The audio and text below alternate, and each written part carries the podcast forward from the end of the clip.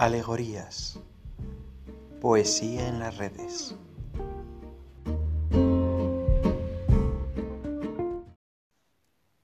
Despedida de un paisaje. No le reprocho a la primavera que llegue de nuevo. No me quejo de que cumpla, como todos los años, con sus obligaciones. Comprendo que mi tristeza no frenará la hierba. Si los tallos vacilan, será solo por el viento no me causa dolor que los sotos de alisos recuperen su murmullo. Me doy por enterada de que, como si vivieras, la orilla de cierto lago es tan bella como era.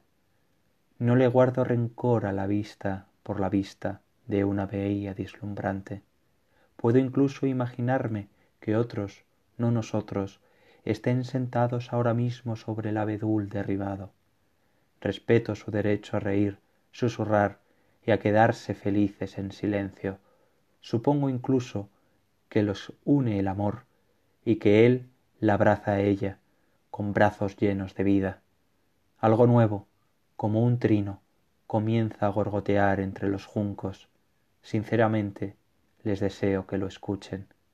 No exijo ningún cambio de las olas a la orilla, ligeras o perezosas, pero nunca obedientes, Nada le pido a las aguas junto al bosque, a veces esmeralda, a veces zafiro, a veces negras.